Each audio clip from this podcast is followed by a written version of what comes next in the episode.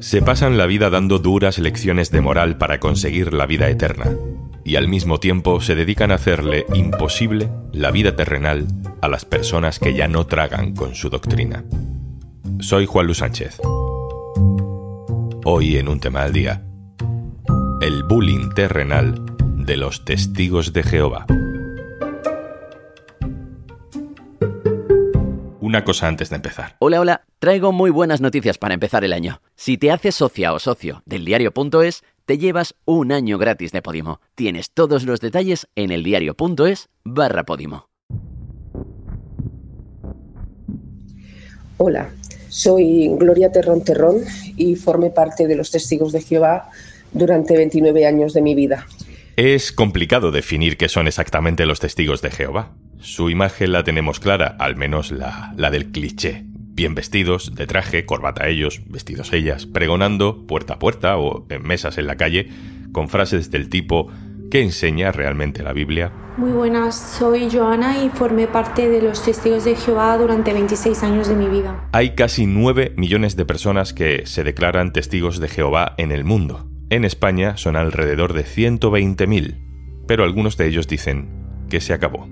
Hola, soy Ángel Encinas y estuve en la organización de los Testigos de Jehová durante un periodo de 20 años exactos.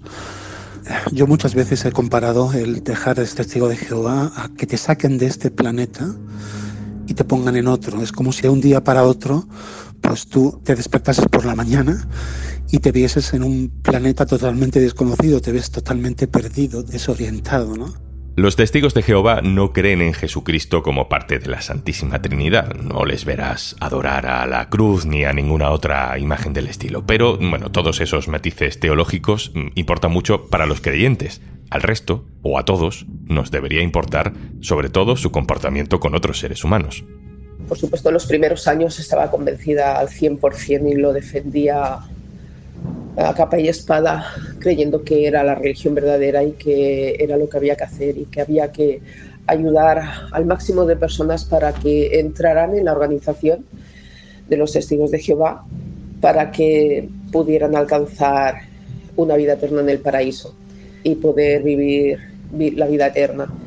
Pero en los 29 años que estuve dentro pude ver diferentes cosas que el amor que predicaban, que la organización de Jehová es un paraíso espiritual, es un paraíso porque reina el amor, todo eso mentira. Hay personas que son muy buenas, pero son buenas porque lo son de por sí, no porque sean testigos de Jehová.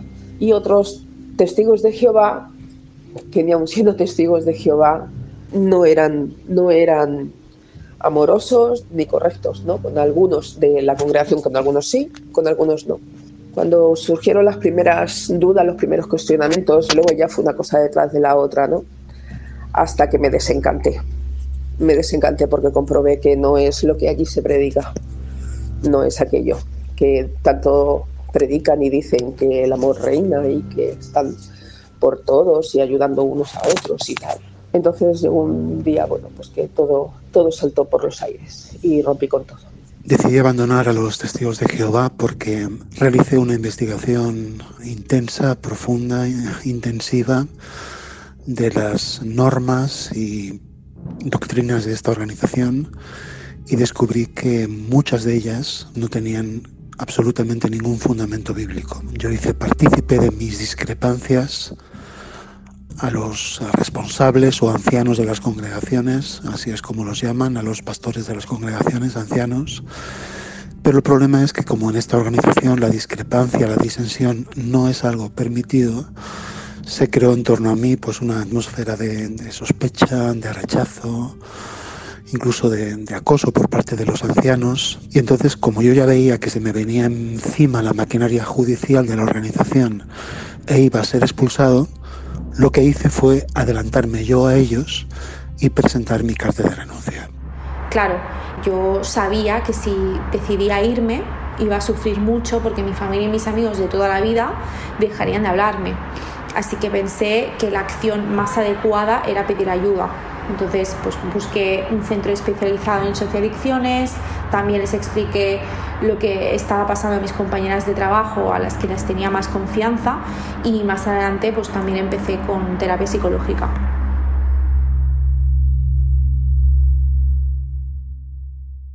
Hay una Asociación Española de Víctimas de los Testigos de Jehová. Llevan tiempo denunciando el ostracismo al que se somete a las personas que se van. Hace unas semanas una sentencia pionera les daba la razón. Dicta que esa religión es una secta y que ejerce un control excesivo sobre sus miembros.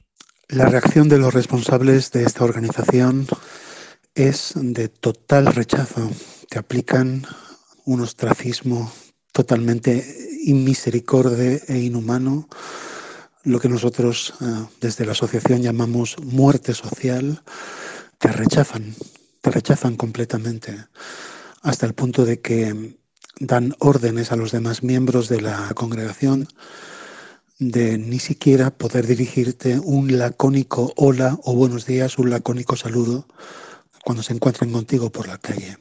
Cuando uno priva a un familiar o a un amigo de ese, de ese trato, puede ser que el deseo ferviente, aquí uso su jerga, su terminología, por recuperar la relación con sus familiares o con sus antiguos amigos testigos, le impulse, le mueva o le motive a volver a la organización. Y en mi opinión equivale pues a un chantaje emocional en toda regla para que la persona pues eh, se sienta motivada a, volver a la organización. Y bueno, en el momento en que se hace el anuncio en la reunión de que Gloria Terrón Terrón ya no es testigo de Jehová, en ese instante, a partir de ese instante, a mí ya nadie me dirige la palabra, absolutamente nadie. Bueno, pues antes de la expulsión, que a mí todavía se me hablaba, se me podía hablar, me crucé con la mujer de uno de ellos, y directamente me giró la cara. Cuando ella y yo habíamos tenido bastante roce, que yo hablábamos mucho, nos entendíamos bastante, pues a mí me giró la cara y yo no estaba expulsada siquiera. Y hasta el día de hoy, después de la expulsión, nadie de ningún lugar te vuelve a dirigir la palabra. Y de hecho ha sido así. Pero amigos que tengo que hice en tantos años, hice amigos de varios sitios diferentes, nadie me, me habla. Los ancianos de la congregación consiguieron la dirección de mi casa y se presentaban en mi portal, me llamaban al móvil, me picaban a la puerta y me enviaban mensajes para que volviera. Sinceramente mi ansiedad se disparó porque me sentía acosada. Además, ellos encontraron fotos mías celebrando la Navidad en Instagram, en las cuentas de otros amigos míos. Estas fotos fueron una de las tres pruebas que usaron los ancianos para expulsarme. La segunda prueba fue porque vieron en redes sociales que salía con una amiga que se dedica a crear contenido en redes. Esta es eh, la tercera prueba. Para ellos, una apóstata no solo es una persona que abandona su religión, sino que es una persona que va en contra de Dios. No estar a favor de la organización de los testigos de Jehová es igual a ir en contra de Dios. Todo esto implica la muerte social para los que se van, ¿En qué se traduce para las vidas diarias de Gloria, de Joana o de Ángel? Lo que me ha destrozado, que me, me, destrozó, fue el rechazo de mi padre, hasta el punto de que, bueno, hoy día no estoy repuesto para nada. He soñado con él muchas veces que me rechazaba, me lo encontraba a lo mejor en algún sitio o estábamos juntos en algún sitio que habíamos coincidido y me hablaba con desprecio, me despreciaba. Alguna otra vez he soñado que era él el que me buscaba y yo no quería nada con él. Su rechazo más escuchar lo que me dijo cuando me llamó por teléfono, eso a mí me ha destrozado. A día de hoy sigo destrozada. Solo mantengo relación con mi padre porque él hace ya años que no es testigo de Jehová. La relación con mi madre y mi hermano mayor es muy escasa Estamos en contacto solo para ocasiones de alta necesidad, pero para nada es la relación tan estrecha que tenía antes con ellos. Y de mi otro hermano y mi sobrina, desde que me expulsaron no he vuelto a tener contacto alguno con ellos.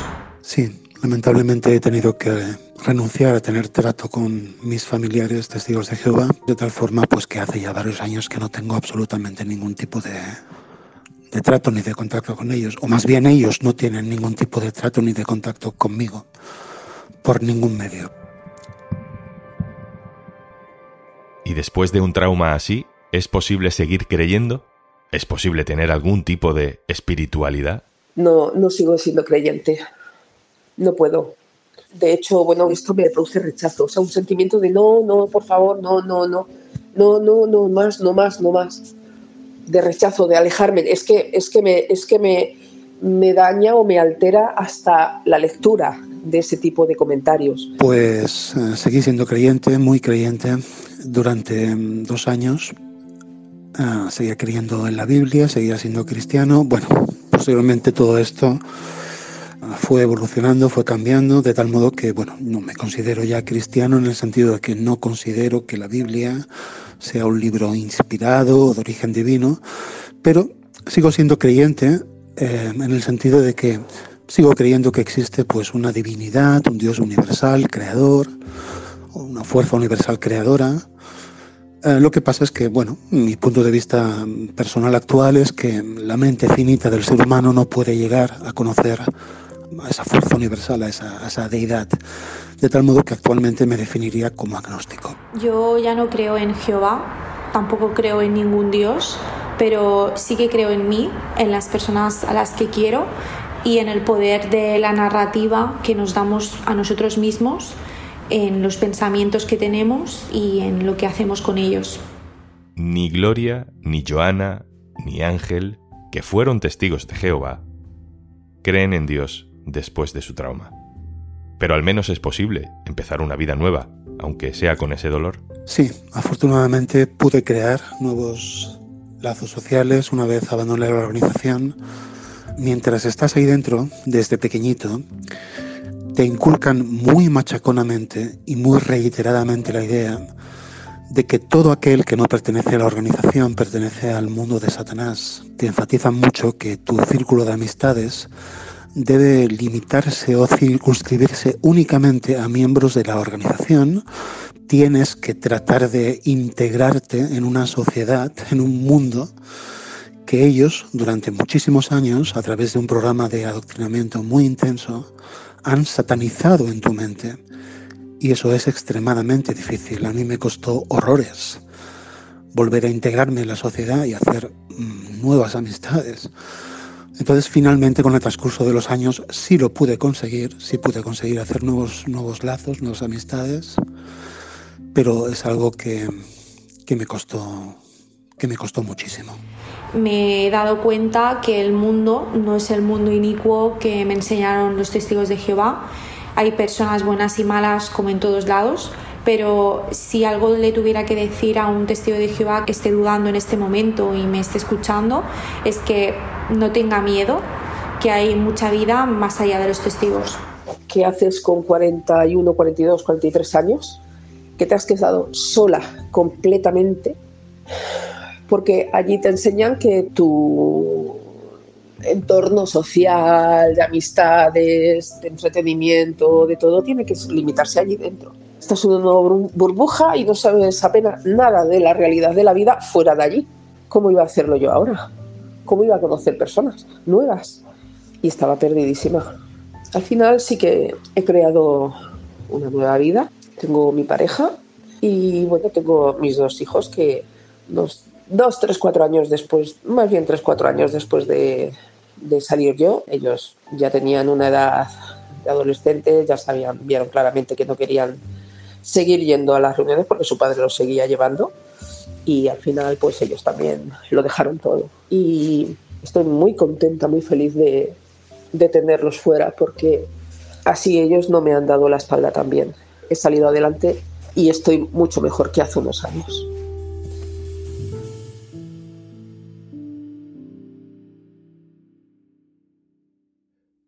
Antes de marcharnos... Día en el que te tomarías algo en algún sitio al acabar de trabajar para que se te olviden todos los males de la semana. Pues si no puedes, ya lo hace por ti Ricardo Moya en el sentido de la birra. Y claro, con una cervecita, pues todo se ve mejor casi siempre. En Podimo tienes un montón de opciones para disfrutar de entrevistas. Malas personas con Victoria Martín, No es para tanto con Cisco y Raquel, o Querido Hater con Malver. Y sí, esto es lo que parece.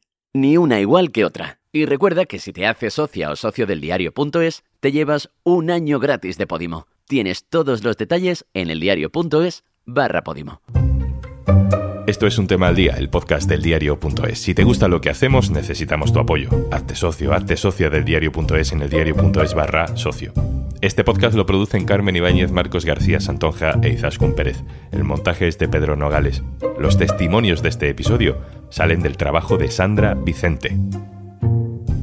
Yo soy Juan Luis Sánchez. Mañana, otro tema.